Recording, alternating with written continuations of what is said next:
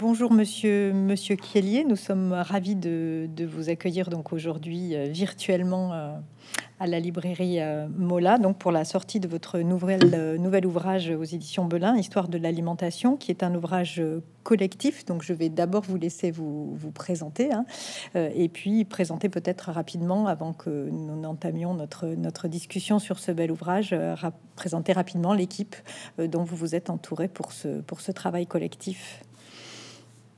Merci à vous pour cette invitation et de me permettre de mettre en avant cet ouvrage collectif. Je m'appelle Florent Kellier, je suis professeur des universités en histoire moderne à Angers et je suis spécialiste de l'histoire du végétal et de l'histoire des cultures de l'alimentation. Et j'ai eu le plaisir de diriger une équipe de 13 auteurs, donc 14 avec moi, puisqu'on ne pouvait pas décemment être 13 à table pour travailler sur l'alimentation. Donc il y a trois préhistoriennes Sandrine Costamagno, Camille Dojar et euh, Stéphanie Bréa. Ensuite, euh, nous avons des historiens, donc pour l'histoire antique, Brigitte Lyon pour la Mésopotamie, Damien Agut pour l'Égypte ancienne. ensuite, nous avons Jean-Manuel Robineau pour l'histoire grecque et Christophe Badel pour l'histoire romaine. Concernant le Moyen Âge, nous avons eu trois auteurs. Euh, à savoir Alban Gauthier pour euh, le Haut Moyen Âge, Mohamed Ouerfeli pour euh, le monde musulman médiéval et Antonella Campanini pour le bas Moyen Âge et la Renaissance. J'ai assuré les chapitres d'histoire moderne et l'histoire contemporaine a été traitée par trois auteurs, Emmanuel Cronier, Stéphane Lebras et Martin Bruegel. Merci beaucoup. Euh, et, merci donc euh, à la librairie Mola de me faire l'honneur d'être la modératrice hein, dans, la, dans la présentation de cet ouvrage. Euh, nous nous croisons depuis de nombreuses années hein, sur des, des colloques liés à l'histoire de l'alimentation. La, de donc c'est toujours un, un, plaisir de converser avec vous. Alors on va commencer justement par, l'origine hein, de, ce livre et de cette recette collective. Euh, j'aurais simplement voulu savoir comment, est né ce projet, euh, quelle est en quelque sorte la, genèse hein, de cet ouvrage, comment vous avez euh, imaginé ce travail collectif et surtout comment vous avez constitué cette équipe. Est-ce que c'était des gens que vous, avec lesquels vous aviez l'habitude de travailler auparavant Voilà, comment, comment est née cette aventure tout simplement? Alors cette belle aventure éditoriale est née d'un échange avec euh, une éditrice, une éditrice de chez Belin, euh, chez qui je venais d'éditer euh, mon mémoire inédit d'HDR. Et après la publication, on a échangé sur mes projets, mes envies, et je lui ai parlé de cette envie de faire une nouvelle synthèse en histoire de l'alimentation, de la préhistoire à nos jours, hein, sur la, longue durée. Une nouvelle synthèse parce qu'il existait déjà une première synthèse en, langue française qui avait été publiée en 1996 euh, et dirigée par, euh, par Massimo Montanari et euh, Jean-Louis Flandrin, deux grands professeurs d'histoire de l'alimentation.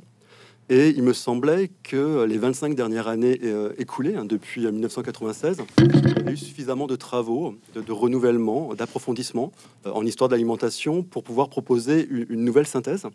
Et à, cela s'ajoutait euh, également le, la très bonne image que j'avais de certaines collections des éditions Belin, notamment la collection Histoire de France et la collection Mondes Anciens, euh, cette possibilité de faire de la bonne vulgarisation avec une riche iconographie, une très belle cartographie. Et donc, pour moi, il y avait cette possibilité à la fois euh, de proposer euh, une nouvelle synthèse avec vraiment du, sens dans cette possibilité d'offrir un état actuel des connaissances et de profiter d'une belle expérience éditoriale avec ce savoir-faire de, de Belin. Et euh, une fois que l'éditrice était convaincue euh, par euh, cette idée d'une synthèse, il a fallu penser à l'équipe. Et mon idée était d'avoir une équipe resserrée d'avoir une équipe resserrée afin d'avoir une bonne unité dans le, volume et d'avoir une équipe d'historiens monodisciplinaires donc j'intègre hein, les préhistoriens euh, dans la définition de, l'histoire, hein, même s'il y a entre les deux l'invention de l'écriture, mais il y a quand même, euh, pour nous en tout cas, quand on travaille sur l'alimentation, c'est évident qu'il faut la préhistoire. Et l'idée était de pouvoir avoir une unité conceptuelle, une unité stylistique et une unité également dans, la manière de, comprendre l'objet, de comprendre l'objet alimentation.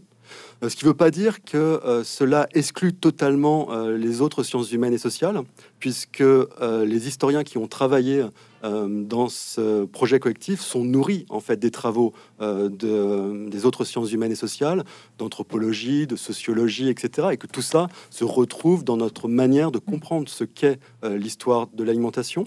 Mais je voulais vraiment un travail d'historien, un, livre euh, d'historien. Et euh, pour sélectionner euh, les membres de, l'équipe, j'ai sélectionné des, personnes que je connaissais, avec qui j'avais déjà travaillé, et également des personnes que je ne connaissais pas, mais qui étaient spécialistes de, la question, puisque mon objectif était de demander à des spécialistes de faire le travail de vulgarisation. Pour moi, la vulgarisation, c'est vraiment une mission de l'universitaire. Et il me semblait important ici d'avoir vraiment pour chaque période un ou une spécialiste euh, de, la question, euh, d'où euh, cette équipe hein, de 14, 14 auteurs. Et il y a une autre variable que j'ai euh, utilisée. Je ne voulais pas dans cette équipe-là des personnes qui avaient pu travailler dans ou publier euh, dans l'histoire de l'alimentation de Flandrin Montanari en 96. Non pas que je considère que ces personnes sont totalement euh, dépassées et auraient été remplacées par une nouvelle génération. C'est absolument pas ça mon propos. C'était la, volonté aussi de donner la parole à d'autres spécialistes. Et, ça, on peut se le permettre parce que euh, pour chacune des périodes, en fait, il n'y a pas un seul ou une seule spécialiste en France. Euh, il y a euh, une vraie diversité, une possibilité de, choix, et, ce qui explique cette équipe hein, de, 14 avec qui j'ai eu le, plaisir de travailler. Merci. Alors, dans votre réponse, il y, a, tout de suite euh, la piste vers, d'autres questions, c'est-à-dire que vous, avez employé à plusieurs reprises le terme de nouvelle synthèse. Euh, effectivement, pourtant cet objet euh, qui est l'histoire de l'alimentation est un objet relativement récent. je parle, je dis relativement à l'échelle de d'autres champs historiographiques, bien sûr, et pourtant vous proposez bien là une nouvelle synthèse qui effectivement vient certes renouveler, redynamiser, peut-être euh, non pas réinventer, mais en tout cas effectivement apporter des, des, pistes nouvelles, des manières de faire euh, nouvelles. Donc j'aurais voulu souhaiter en, quoi cette, euh, cette synthèse est différente, apporte un souffle nouveau à l'histoire de l'alimentation.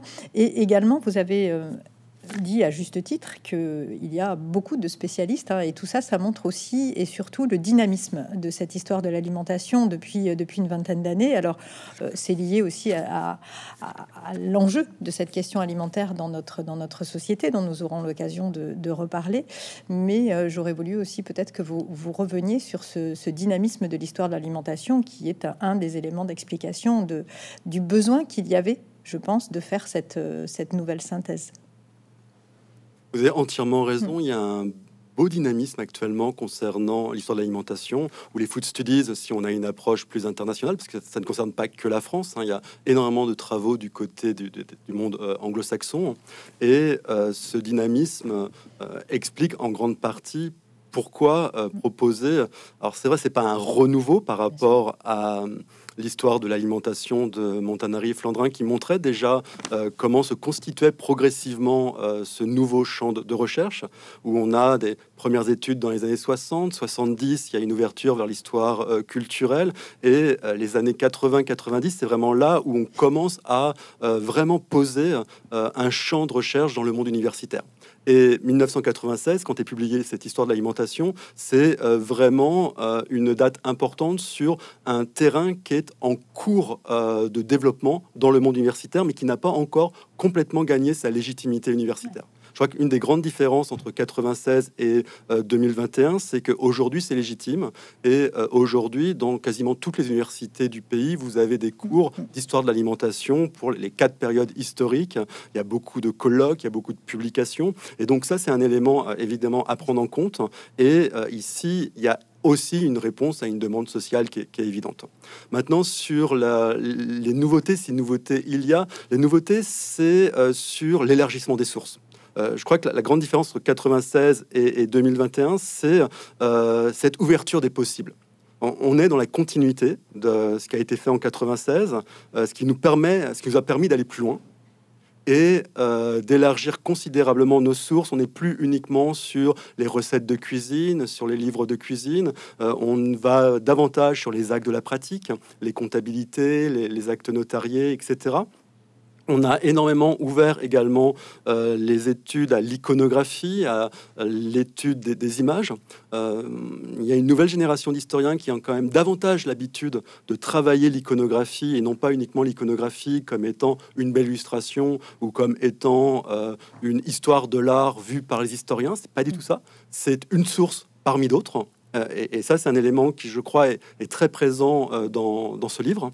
Euh, il y a eu également euh, énormément de progrès euh, du côté des travaux des archéologues. L'archéologie est également à prendre en compte lorsque l'on travaille l'histoire de l'alimentation, que ce soit l'archéozoologie pour les restes animaux, que ce soit la carpologie pour le, végétal, que ce soit le mobilier archéologique pour les euh, les, euh, pots de terre, euh, la vaisselle, etc.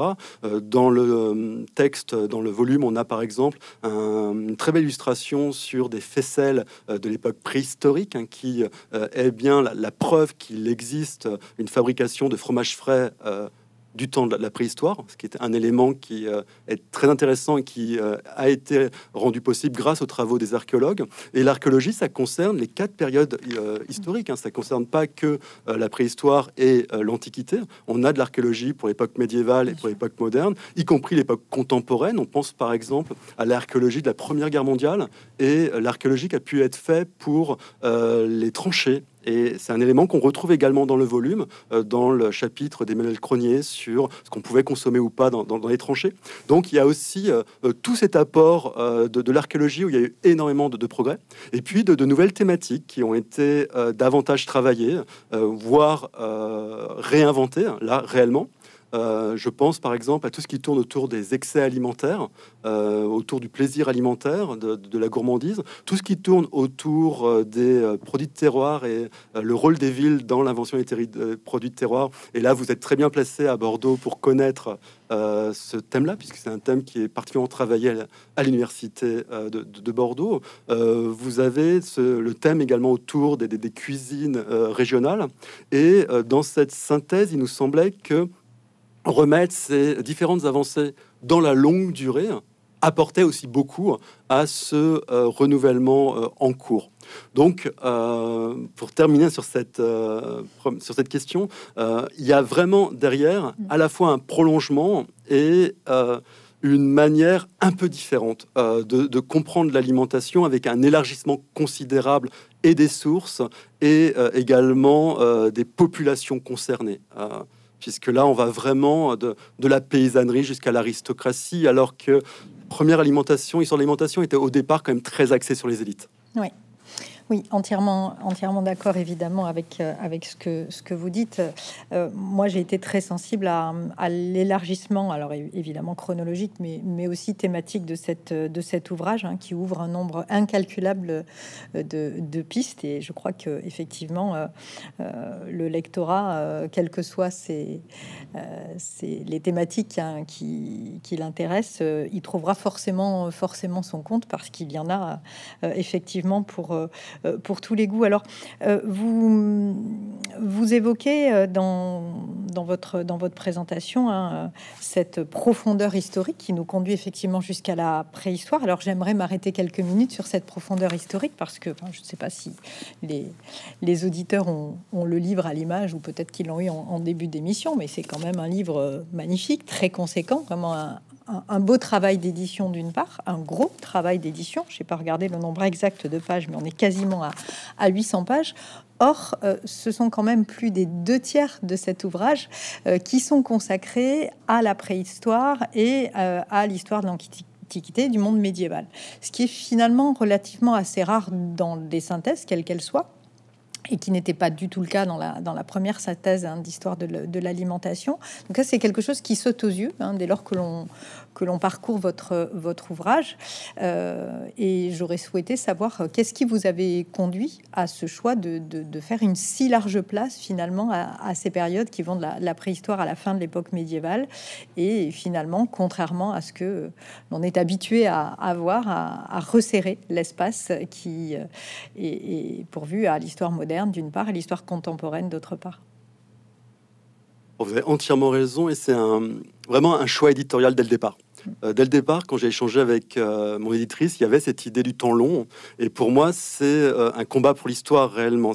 C'était vraiment l'envie de, remettre tout ça, cette culture alimentaire, dans sa profondeur historique et vraiment de travailler ce livre à, rebours de ce qu'on fait pour les, les, autres grandes synthèses où effectivement on laisse plus de place euh, au 19e et euh, au, 20e. Alors pour moi, c'est pas une façon de dire que le 20e ne serait pas de l'histoire du tout. Hein. Euh, c'est une façon de replacer le 19e et le 20e dans sa profondeur historique et ainsi de mieux comprendre le 20e siècle. Euh, si on prend le dernier chapitre euh, de, euh, de ce volume, qui a été signé par Stéphane Lebras, qui est axé sur les années 1945-1980, qui est une vraie prouesse en 40 000 signes hein, de traiter ce point, ces points-là. c'est un chapitre qui prend toute son ampleur quand on a lu les autres chapitres avant pour bien comprendre où sont les ruptures et où sont les, continuités. Et donc l'idée, c'était de, montrer comment se construit progressivement une culture alimentaire et comment ces cultures alimentaires se modifient ou pas, euh, voir quelles sont les vraies ruptures. Parce que quand on est historien, on a un petit défaut, on est tout le temps convaincu que tout apparaît à sa période. Moi, je suis 17e donc j'ai un peu l'impression que tout est apparu au XVIIe siècle. Et de faire du temps long, ça permet aussi de euh, remettre l'église au centre du village et de se dire que, effectivement, ça, c'était déjà présent au Moyen-Âge, c'était déjà présent euh, pour la période antique. Par exemple, le goût du gras. Euh, le goût du gras, qui est une caractéristique hein, de euh, plusieurs périodes historiques, cette société lipophile, ce qui peut nous paraître surprenant, nous, aujourd'hui, puisqu'on est dans une société lipophobe. En fait, on s'aperçoit que ce goût du gras est présent dès la préhistoire. Et imaginez ce que ça peut représenter en temps long, ce goût du gras, une société lipophile de la préhistoire jusqu'à la première moitié du XXe siècle.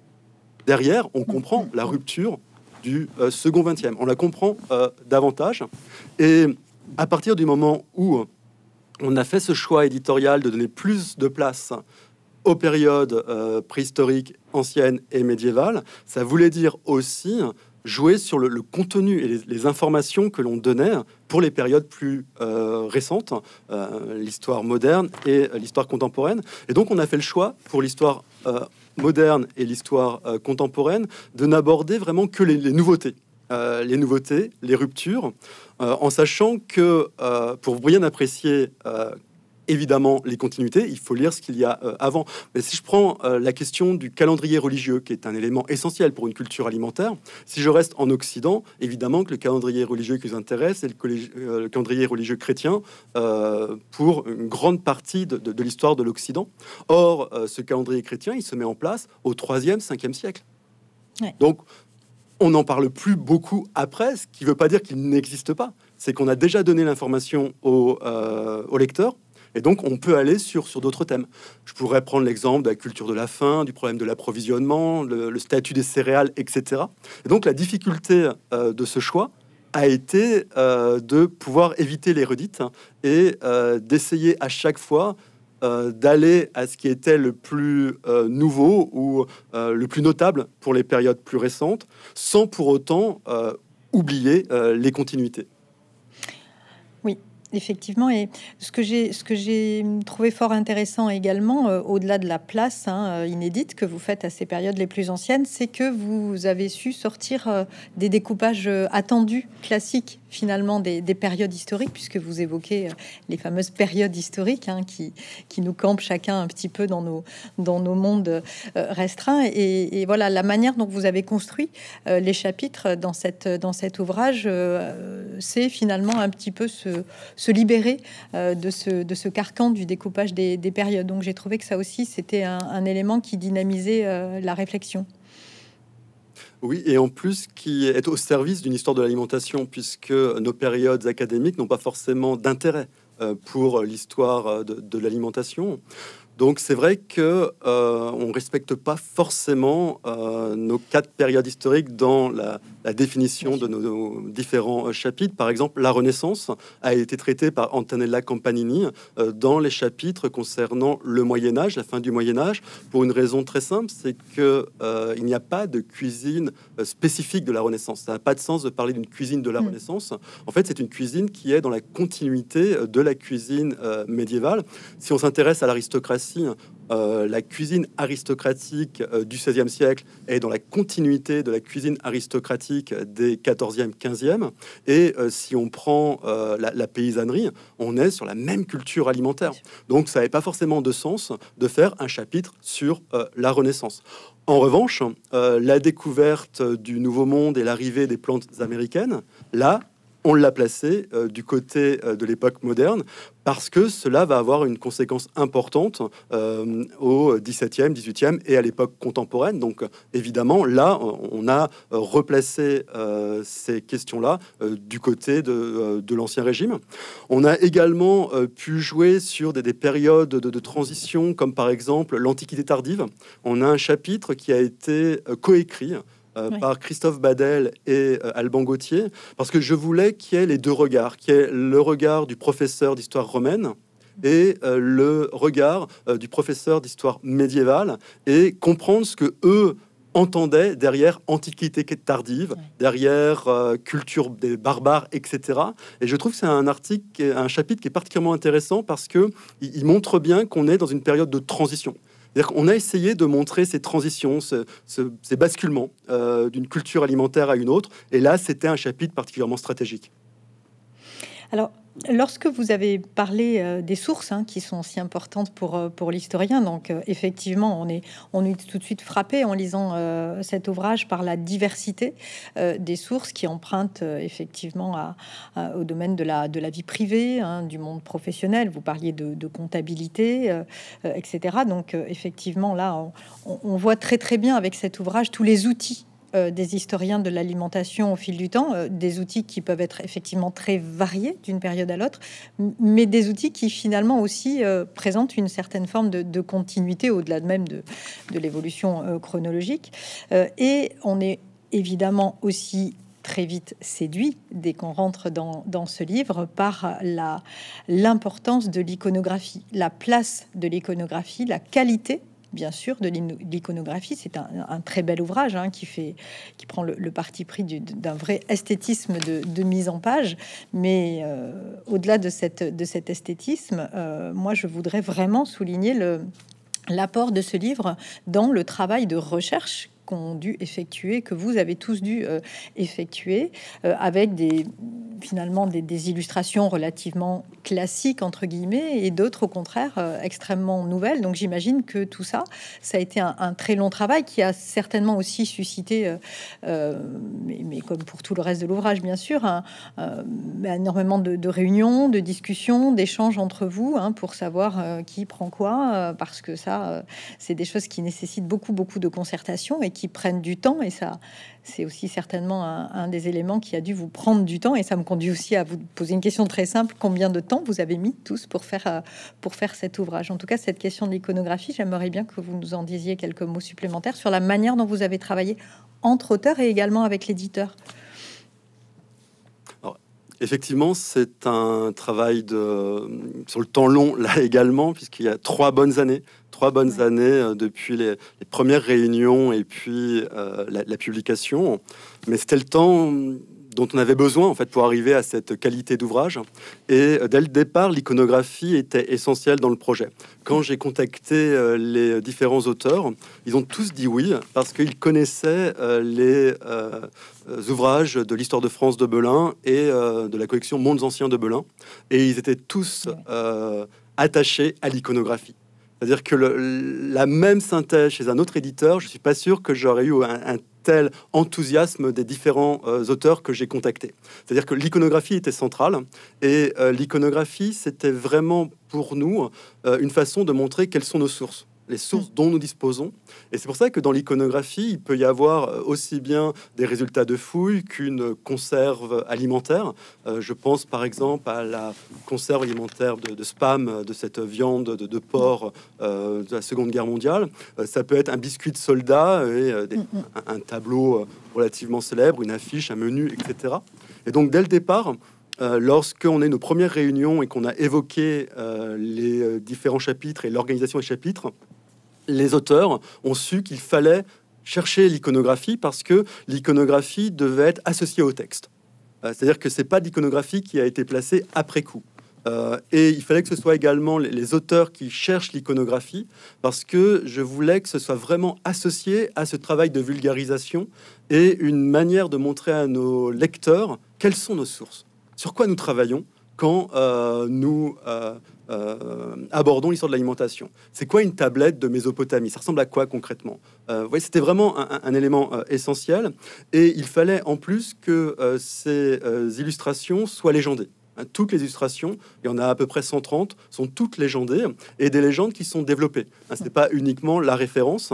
Et la légende doit apporter un contenu qu'on n'a pas forcément dans le texte, voire qu'on n'a pas dans le texte, afin de permettre une autre lecture possible du volume, qui est une lecture, dans un premier temps, uniquement par l'iconographie et les, légendes. Donc, dès le départ, il y a eu cette, euh, cette recherche et euh, pour bien vous montrer que cette iconographie, elle a été choisie par les auteurs et qu'elle a un sens, je prendrai un seul exemple, euh, une euh, vignette de Popeye que l'on a dans un chapitre de Martin Bruegel. Et cette vignette de Popeye, elle était essentielle parce qu'elle nous permet de travailler sur une mythologie de table, à savoir que Popeye mangerait des épinards parce qu'il y a du fer dans des épinards. Ça, je pense que tout le monde a entendu parler euh, de euh, ce lien entre Popeye, les épinards, le fer et la force de Popeye. Or, c'est totalement faux. En réalité, Popeye consomme des épinards parce qu'il y a de la vitamine A. Et il nous fallait la vignette du comics euh, présentant réellement Popeye en train de manger des épinards et répondant à Olive qu'il mange des épinards parce qu'il y a de la vitamine A.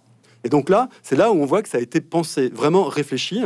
Et euh, ensuite, euh, bah, il y a eu le, travail évidemment des éditeurs euh, de, de, Belin, où globalement ils ont conservé la quasi-totalité de notre iconographie. Il n'y a que deux ou trois iconographies qui ont été refusées, donc c'est vraiment très peu. Et on a réussi à trouver l'équivalent. Donc le travail a été fait par les auteurs, mais il y a eu un énorme travail, et ça faut le souligner, d'iconographie et d'édition euh, de, ce volume. Il y a eu trois jeux d'épreuves hein, euh, pour euh, ce, volume. Et je crois qu'on le voit hein, quand on, le lit, on, voit qu'il y, a eu un vrai travail d'édition, qu'il y a eu un vrai travail sur l'iconographie. Et là, je voudrais saluer le travail qui a été fait par Émilie Barian, qui est l'éditrice qui a suivi le, le volume. Et on a fait ces trois jeux d'épreuves entre septembre et février d'une année de confinement. Ça a été compliqué euh, et euh, il y a eu un, travail remarquable, euh, mais avec des dimanches qui ont été bien occupés également pour y arriver. Oui, je n'en doute pas parce que on, est effectivement euh, frappé par, euh, par l'ampleur du travail que l'on imagine aisément hein, dès lors qu'on est habitué du travail d'ouvrage collectif euh, que l'on imagine sans peine, bien sûr. Alors, dans votre, dans votre introduction, hein, qui met parfaitement en, perspective l'ouvrage, vous parlez d'une volonté de faire une, sorte d'histoire culturelle de l'alimentation. donc, c'est des choses dont nous avons déjà eu l'occasion de, discuter hein, et les autres lorsqu'on parle de la manière de faire l'histoire de l'alimentation. Or, effectivement, au fil des pages hein, que l'on tourne dans, ce livre, euh, eh bien, euh, on a des, auteurs qui font œuvre d'histoire sociale, euh, qui font œuvre d'histoire économique, euh, d'histoire environnementale, d'histoire animale également. L'animal est très très très présent, hein, vivant ou mort d'ailleurs, dans, cet ouvrage. D'histoire des gestes également, d'histoire évidemment bien sûr de, la culture matérielle, mais aussi d'histoire religieuse, d'histoire politique, etc. Et donc finalement... Qu'est-ce que c'est pour vous que cette histoire culturelle de, de l'alimentation? On est là finalement dans une histoire très totale, très transversal. Donc j'aurais voulu avoir votre, votre sentiment euh, sur ce, ce positionnement finalement euh, historiographique que vous proposez dans ce livre. effectivement, donc dès le départ, euh, j'indique que c'est une histoire culturelle et qu'on a voulu faire une histoire culturelle. Tout simplement parce que l'alimentation, c'est pas uniquement un besoin physiologique. L'alimentation, c'est un savoir et un apprentissage. C'est un savoir et un apprentissage dès le monde euh, préhistorique, et c'est un savoir et un apprentissage pour euh, la population du 21e siècle. Et à partir du moment où c'est un savoir et un apprentissage, c'est une culture. C'est une culture alimentaire, et donc c'est de l'histoire culturelle euh, qui, pour moi, l'histoire culturelle est une histoire totale qui permet de faire dialoguer ensemble l'histoire religieuse, l'histoire politique, l'histoire des techniques, l'histoire du corps, l'histoire du geste. Et donc, c'est ce qui permet euh, de euh, faire le, lien, en, gros, entre toutes ces, histoires. Si je prends une métaphore culinaire, parce que là c'est l'occasion de, le faire. C'est ce qui me permet d'avoir une, belle sauce en fait pour pouvoir euh, présenter un, plat alléchant. Donc l'histoire culturelle, pour moi, c'est vraiment la, possibilité de euh, pouvoir présenter toutes euh, ces chapelles historiques ensemble avec comme objectif de comprendre le rapport à l'alimentation, le rapport à des aliments, euh, parce qu'il y a un élément qui est essentiel, euh, qu'on attribue souvent à Lévi-Strauss, mais l'idée n'est pas de Lévi-Strauss, qui est euh, cette idée que il ne suffit pas qu'un aliment soit bon à manger, encore faut-il qu'il soit bon à penser. Et, ça, c'est un élément qui me semble essentiel, quelle que soit la population. Euh, de la paysannerie jusqu'à la plus haute aristocratie, quelle que soit la période, il y a bien cette idée de euh, des, aliments que l'on va consommer, de ceux qu'on ne va pas consommer, euh, des, manières de table. Hein, les, manières de table, elles sont présentes du début jusqu'à la fin, et ça, c'est vraiment totalement culturel. Et ces manières de table disent bien le rapport à l'autre, le rapport à son corps, le rapport aux hiérarchies, le rapport à la religion, etc.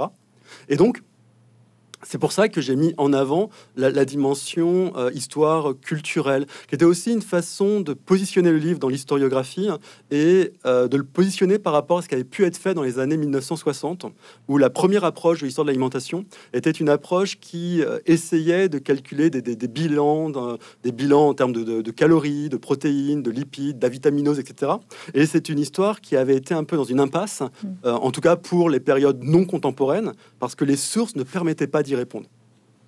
En revanche, il n'y a jamais eu la volonté, en mettant en avant le culturel, euh, de d'exclure euh, le social et l'économique, puisque le culturel ne peut pas être compris si on n'a pas le social et l'économique. Euh, c'est le, sens de la formule de l'école des annales où on nous dit que c'est une histoire qui va de la cave au grenier. Pour que le grenier tienne, il faut des fondations et il nous faut l'économique et le social. Et où vous avez entièrement raison, c'est que en fonction des auteurs, il y a une sensibilité plus ou moins marquée euh, à une histoire culturelle ou un petit peu moins culturelle. Et c'est vrai que si vous prenez, euh, par exemple, les chapitres de Martin Bruegel, il y a une approche qui est euh, davantage axée vers l'économique et le social. Mais les différentes rubriques que l'on retrouve d'un chapitre à un autre nous permettent d'avoir cette unité autour de comment on mange, pourquoi on mange. Et donc comment on mange, pourquoi on mange, ce sont des questions culturelles. Effectivement, et euh, j'ai également été, euh, on va dire, euh, à la fois alléché et, aussi très intéressé dans les. Mais bon, ce sont des choix éditoriaux hein, de, cette, de cette collection-là par la la, fluidité de l'ouvrage et la possibilité que vous laissez, euh, alors même qu'il s'agit d'un ouvrage extrêmement documenté, hein, extrêmement renseigné, très sérieux, toujours très référencé, et dans le même temps, vous parvenez à proposer un ouvrage qui est ludique, qui est agréable à lire. alors évidemment, on a évoqué la question du choix de, d'y mettre énormément d'illustrations et de leur faire beaucoup de place, de les illustrer, de les légender, ça c'est un fait.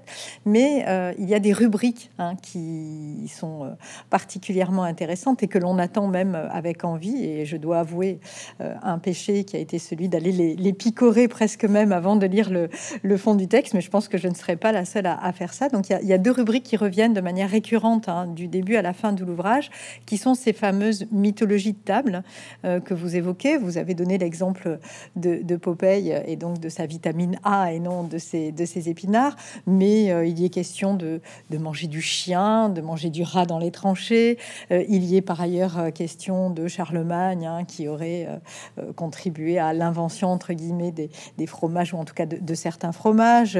Il y est encore question par exemple de l'invention de la fourchette par, les Byzantins, j'en passe, hein, de, à toutes les périodes, finalement, vous allez le lecteur avec ces petites rubriques qui ponctuent le livre, que sont les, mythologies de table, et qui sont un élément assez ludique euh, dans, cette, dans cet ouvrage, hein, tout en étant un élément d'information, euh, ou en tout cas qui permet de revenir aussi sur certaines idées reçues. Et ça, j'ai trouvé que c'était particulièrement intéressant.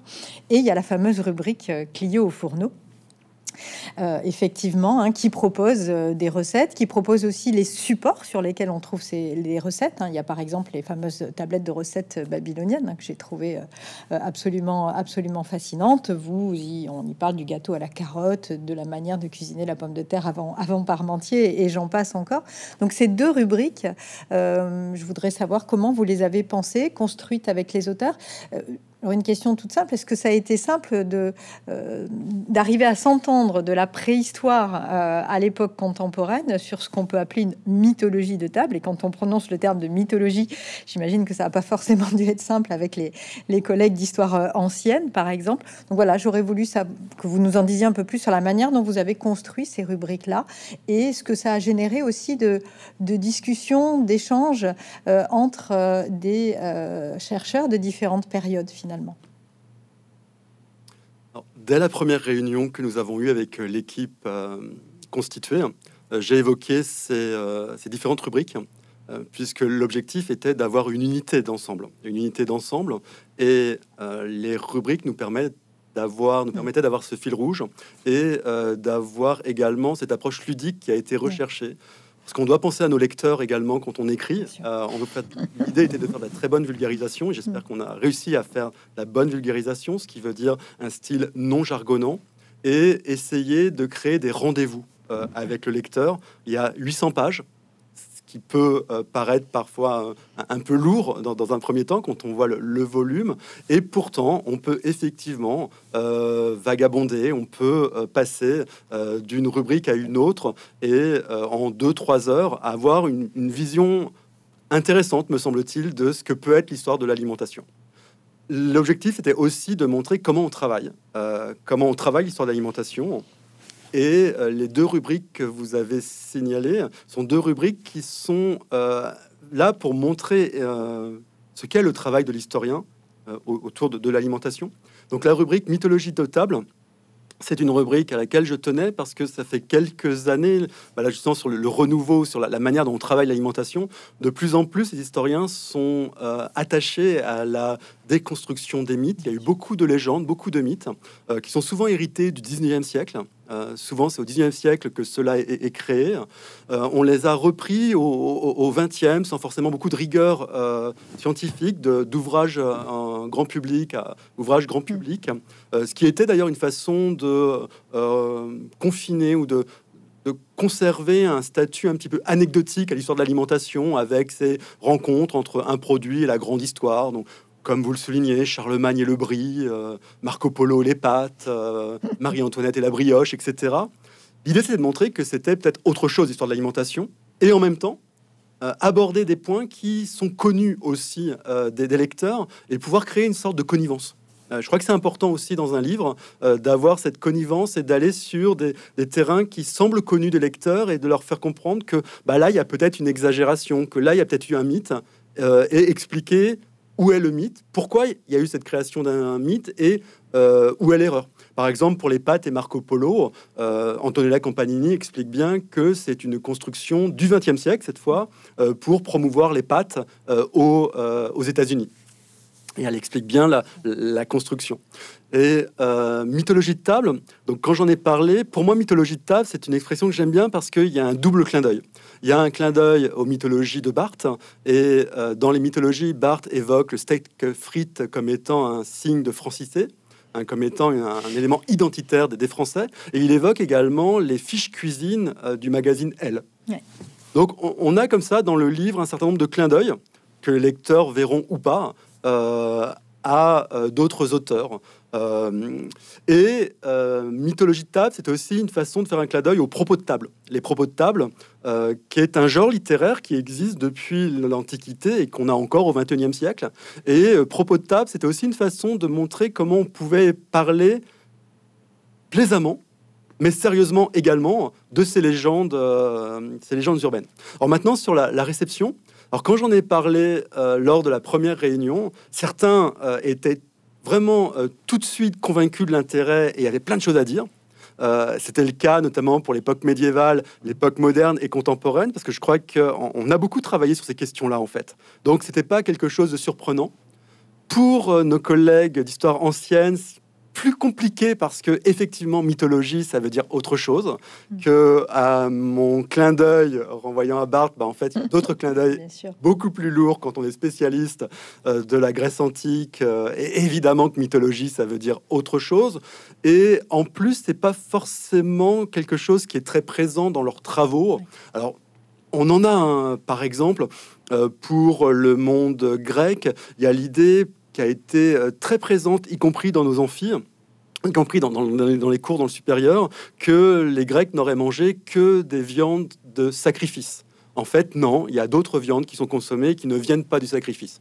Mais ça a été plus compliqué en fait pour trouver euh, un certain nombre de mythologies de table.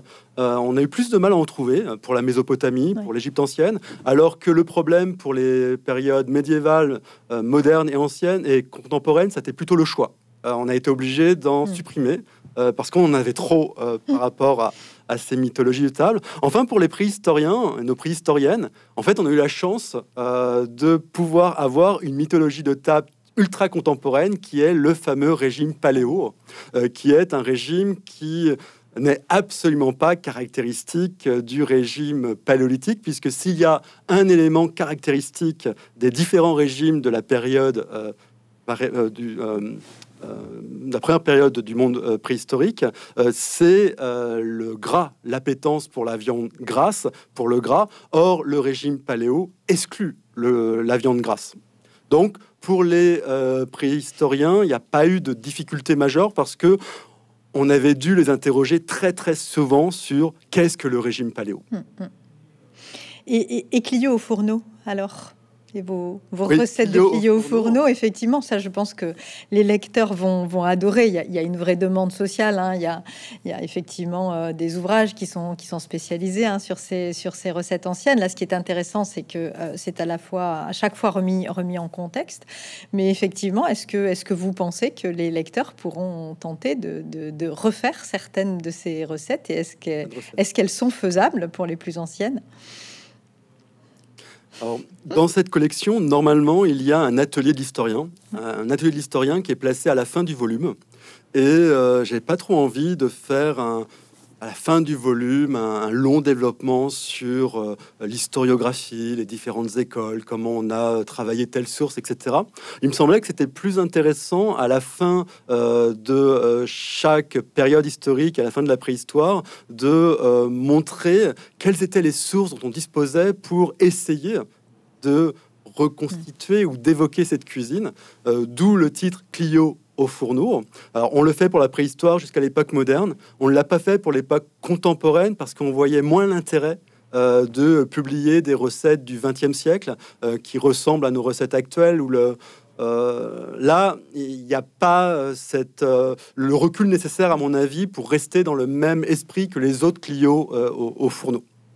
Et cette rubrique Clio au fourneau, c'est aussi une réponse à des critiques qu'on m'a souvent adressé euh, par rapport à, mes livres personnels où euh, je mettais jamais de recettes. Euh, j'ai publié un certain nombre de livres en histoire de l'alimentation et je m'étais toujours refusé à mettre des recettes de, cuisine du 17e, 18e, parce que j'étais très critique sur ces reconstitutions historiques j'ai évolué. Euh, c'est l'avantage en fait de, prendre de l'âge et d'échanger avec des collègues.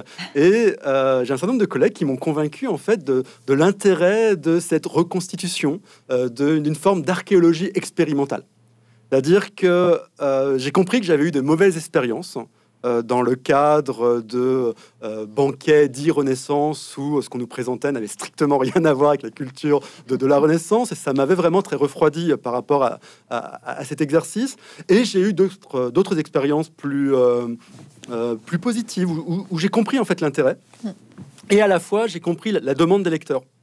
Et donc là encore, euh, ça me semblait intéressant de, leur montrer, mais sans aller jusqu'à la reconstitution, c'est-à-dire que on ne donne pas les équivalents actuels, c'est-à-dire que on ne prend pas une recette de la Mésopotamie en disant, bah, au 21e siècle, ça représente euh, tant de grammes, euh, telle température de cuisson, etc.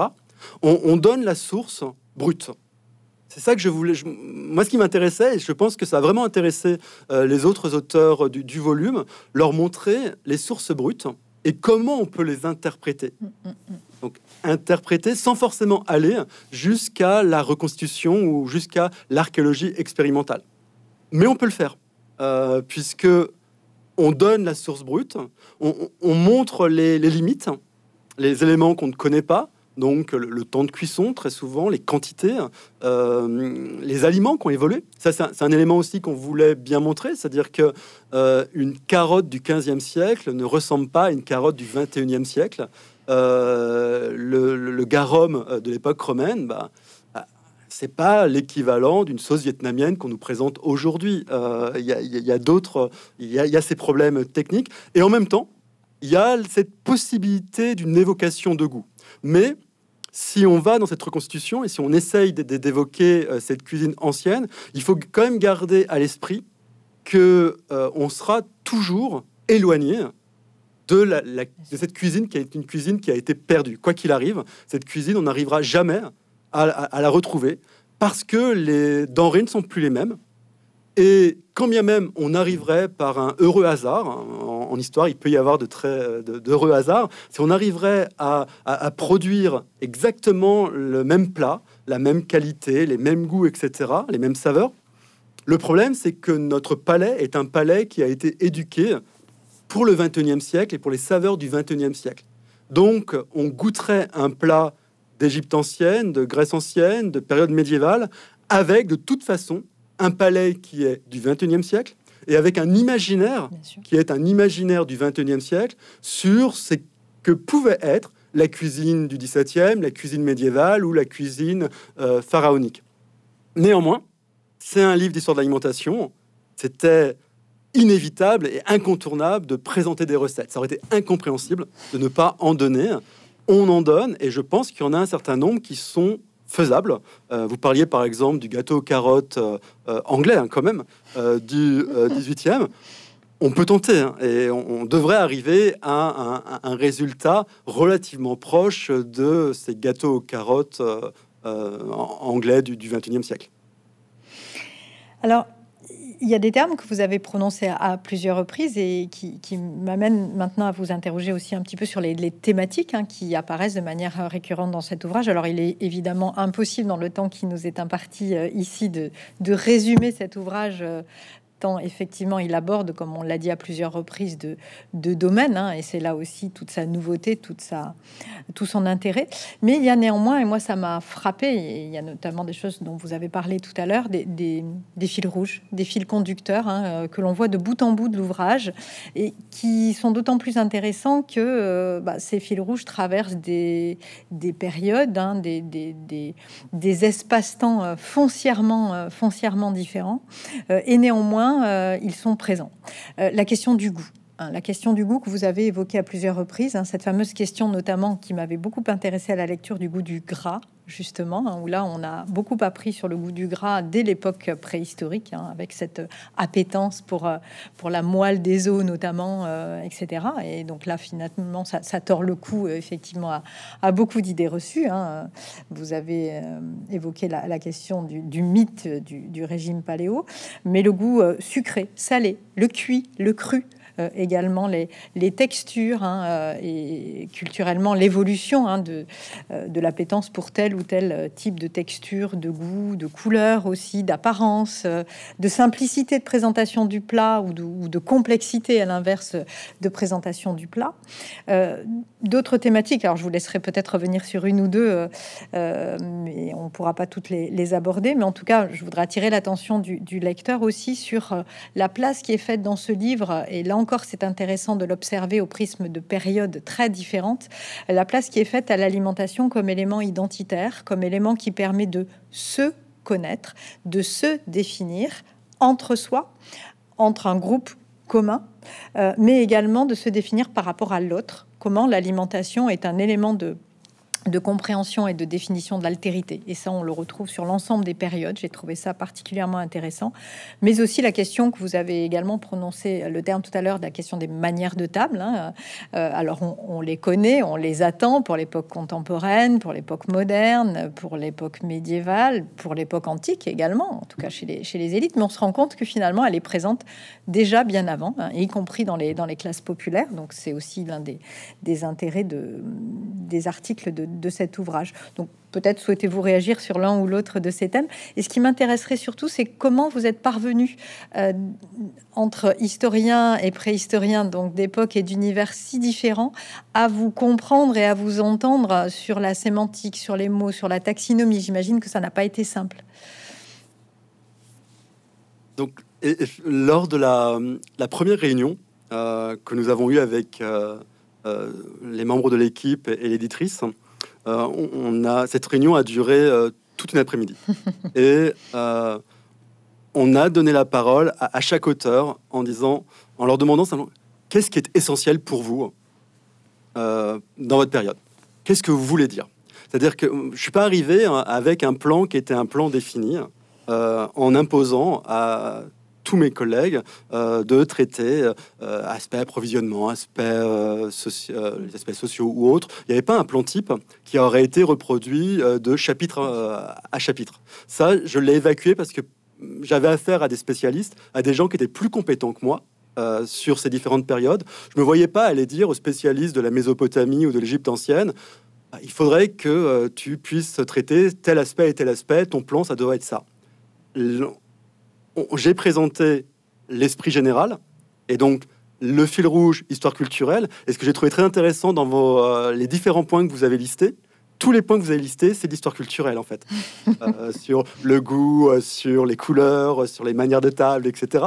Ce qui montre bien que on, a bien ce fil rouge, mais qui est un fil rouge subtil, j'allais dire, qui n'était pas ce, plan reproduit de chapitre à chapitre. Donc on a échangé et c'était passionnant. Euh, c'était passionnant parce que euh, là, il y avait euh, aucun enjeu académique tout de suite. Hein, c'était le rêve pour des universitaires. On échange entre nous et on, dit simplement ce qui nous semble le plus important pour nos différentes périodes. Et on s'est rendu compte très rapidement que la question de l'altérité, elle apparaissait pour toutes les périodes, que c'était un, un, élément vraiment essentiel. Et que euh, notre histoire de l'alimentation, on voulait vraiment l'axer sur le goût. Euh, la question du goût, on l'a évoqué tout de suite, euh, le fait culinaire. Hmm. Le fait culinaire, sur la, manière de faire la cuisine. les techniques sont présentes. la manière de penser la cuisine, la manière de, transmettre, d'apprendre, etc. Et donc, à partir du moment où on avait ces différents questionnements de, de, de présent, on a pu euh, échanger et, construire. Et ensuite, euh, ces échanges ont été essentiels pour euh, délimiter les, différents chapitres et savoir où on s'arrête. Par exemple, le sucre, bah, le sucre, il est partagé entre différents auteurs. Le, sucre est très présent dans les, chapitres de Mohamed Werfeli, Hein, qui évoque la, question du, sucre euh, à partir du, 6e siècle en Perse euh, jusqu'au 15e siècle. C'est-à-dire qu'il euh, montre bien la, progression de la canne à sucre de l'Est vers l'Ouest, et il s'arrête en Méditerranée.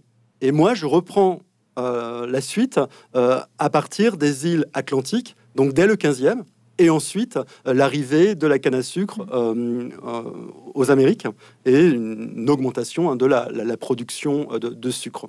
Et ça, ce sont des arbitrages qui ont été faits dès les, premières réunions et des arbitrages qui ont eu lieu lorsqu'il y a eu les, relectures.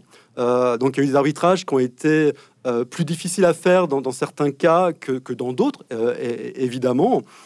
Mais euh, ça fait partie aussi du, travail hein, de, direction d'un ouvrage collectif et d'arriver à éviter les, redites et montrer qu'il y a une continuité. J'ai l'impression qu'on a bien réussi à, à montrer ces continuité. Il n'y a pas de rupture d'un chapitre à un autre. On a l'impression que bah, c'est un autre auteur réellement et que euh, on, va aller euh, dans une autre direction. Alors concernant le, vocabulaire, euh, effectivement, il y a eu un, travail dès le départ sur le, le registre de langage. C'est-à-dire que dès le départ, on a bien indiqué que c'était de la vulgarisation scientifique. Et donc, à partir du moment où on pose la question de la vulgarisation scientifique, ça veut dire un, niveau d'écriture qui est un niveau d'écriture euh, compréhensible. Euh, on n'écrit pas pour les euh, dix spécialistes de la question. On, écrit pour un public qui est intéressé par l'histoire de l'alimentation, mais qui n'a pas forcément fait une thèse sur l'histoire de l'alimentation. Et donc, il faut que ce soit compréhensible pour toutes les périodes. Euh, y compris celles qui sont peut-être les moins accessibles apparemment, comme par exemple la préhistoire, où là, il y a, un vocabulaire technique à, maîtriser.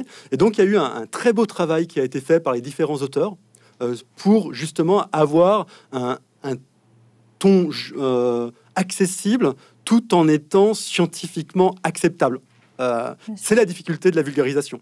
la vulgarisation est un travail qui est beaucoup plus difficile pour un universitaire de, trouver le ton juste que euh, un article scientifique où là on, est dans notre domaine et on, sait quels sont les, éléments de langage, j'allais dire, à, utiliser pour montrer qu'on est instruit, qu'on a lu tel ou tel auteur, etc. Là, c'est pas le cas.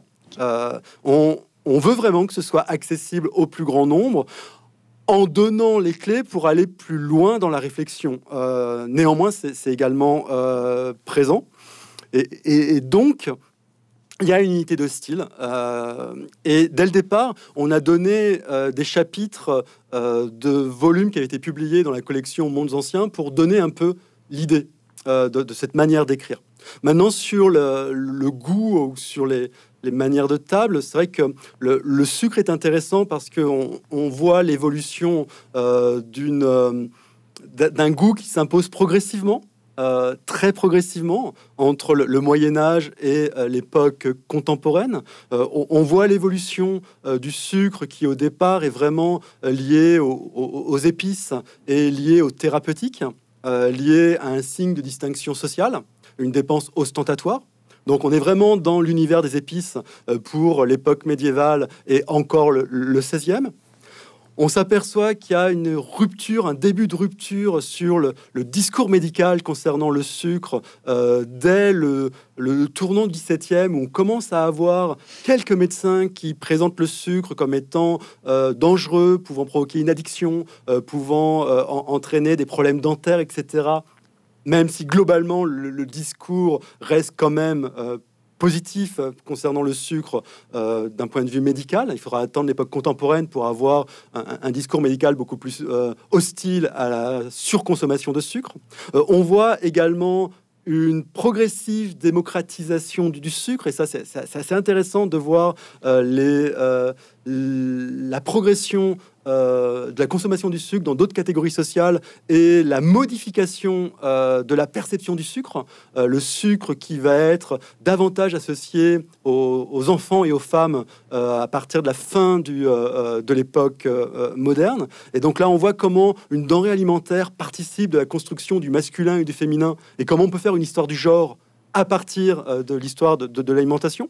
Et on voit des continuités qui sont quand même assez remarquables, où euh, dès la fin du Moyen Âge, le monde anglo-saxon euh, est marqué par une surconsommation de, du sucre, et les Anglais ont dès le 15e siècle la bouche la plus sucrée d'Europe, et au 21e siècle, les Anglais ont toujours la bouche la plus sucrée d'Europe. Euh, et, donc c'est là où le, le, temps long est aussi intéressant de ce point de vue-là.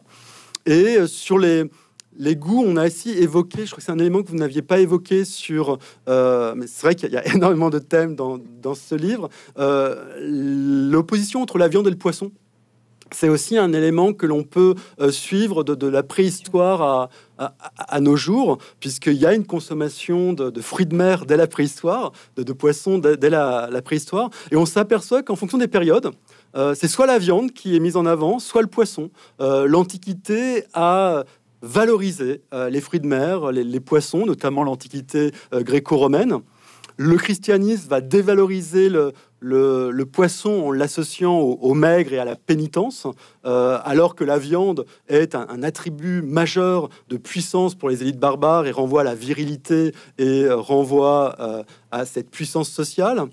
le poisson va quand même nourrir une forme de mec gastronomique où les, élites euh, vont pouvoir montrer une distinction sociale par la consommation de poissons frais et euh, si on prend les temps très très récents, euh, on est encore sur cette opposition entre le poisson qui est plutôt considéré comme un aliment sain euh, porté par la diète méditerranéenne et la viande rouge qui est plutôt stigmatisée avec une surconsommation de viande rouge aujourd'hui. C'est-à-dire, on, on, voit bien qu'il y a cette opposition viande-poisson qui traverse vraiment nos différentes périodes.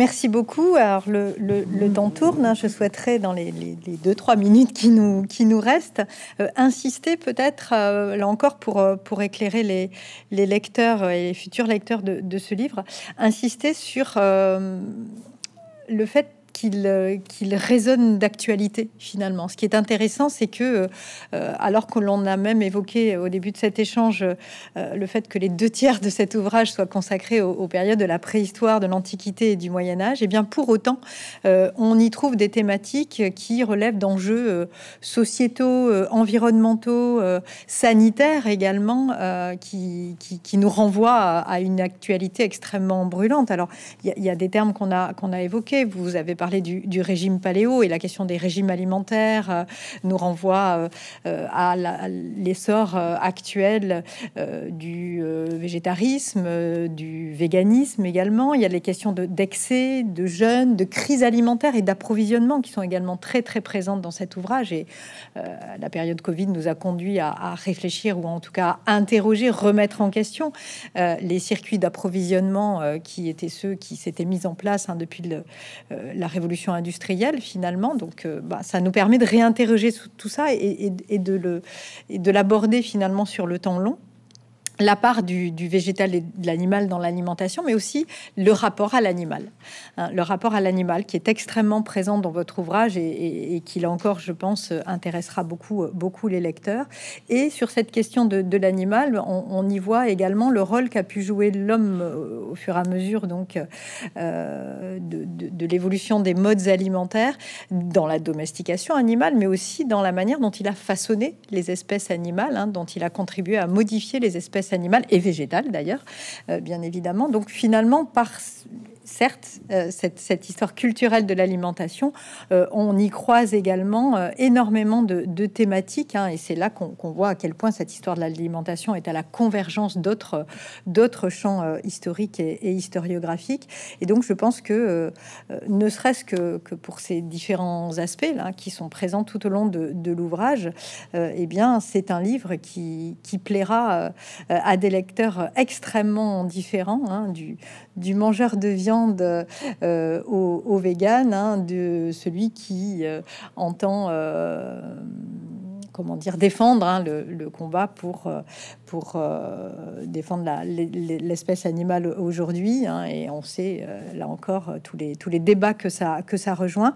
Donc j'aurais souhaité féliciter en votre nom l'ensemble de, de l'équipe de de cet ouvrage pour avoir su à la fois renouveler euh, cette histoire euh, de l'alimentation et en même temps nous montrer à quel point eh bien, ces habitudes alimentaires hein, de, l'être humain depuis des, dizaines de milliers d'années finalement résonnent de, l'actualité qui est la nôtre aujourd'hui dans nos, dans nos manières de table, bien sûr, mais aussi dans notre rapport à, la nature, à l'environnement et à l'animal toute histoire est histoire contemporaine. un livre de 2021. Bien sûr. Et euh, vous avez entièrement raison. C'est-à-dire que euh, si on a mis en mythologie de table le régime paléo dès le premier chapitre, mm. c'était vraiment pour bien montrer que on parle du temps présent, euh, on parle de nos préoccupations.